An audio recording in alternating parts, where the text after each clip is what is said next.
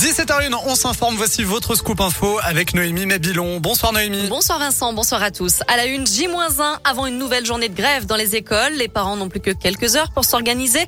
Les profs manifesteront demain, comme jeudi dernier et comme jeudi prochain. Plusieurs syndicats dénoncent la cacophonie sur les protocoles sanitaires. Il y aura donc des classes et des établissements fermés. Des perturbations sont à prévoir aussi dans les cantines et les services périscolaires. L'Église n'a pas su se démarquer de la culture de l'époque, une culture du silence ou du déni où on cherchait avant tout à protéger l'institution.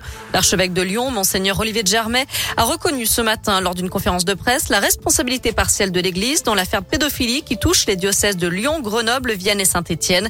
Plusieurs personnes affirment avoir été victimes d'agressions sexuelles commises par le père Louis Rib dans les années 60, 70 et 80 lorsqu'elles étaient mineures.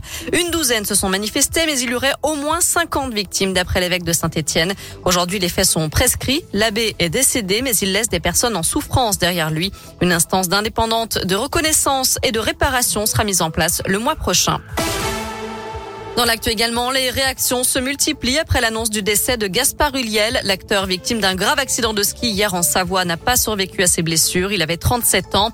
Gaspard était la bienveillance et la gentillesse, la beauté et le talent, indique le comédien Pierre Ninet, le cœur brisé. Sa mémoire a également été soulignée par Jean Dujardin et José Garcia. De son côté, Rosine Bachelot salue sa sensibilité et l'intensité de son jeu qui faisait de lui un acteur d'exception.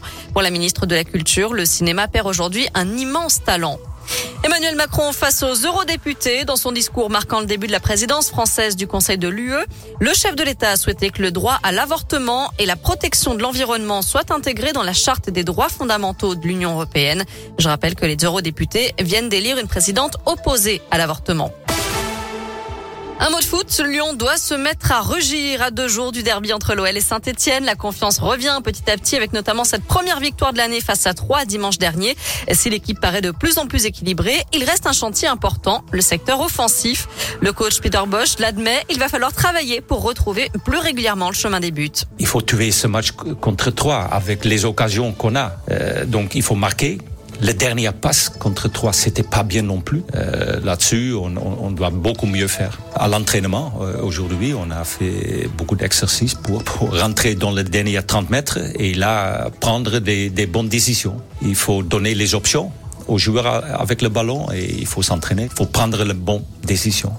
OL ASS, un match qui se jouera sans Emerson, Jeffrey Adelaide ni Sinelli Dumandé dans le camp lyonnais. Euh, Boateng, lui, est suspendu. En revanche, Thiago Mendes sera bien de retour. 17h04, direction radioscoop.com, Noémie, avec la question du jour. On revient sur ce scandale de pédophilie. L'église doit-elle indemniser les victimes? Vous répondez oui à 83%.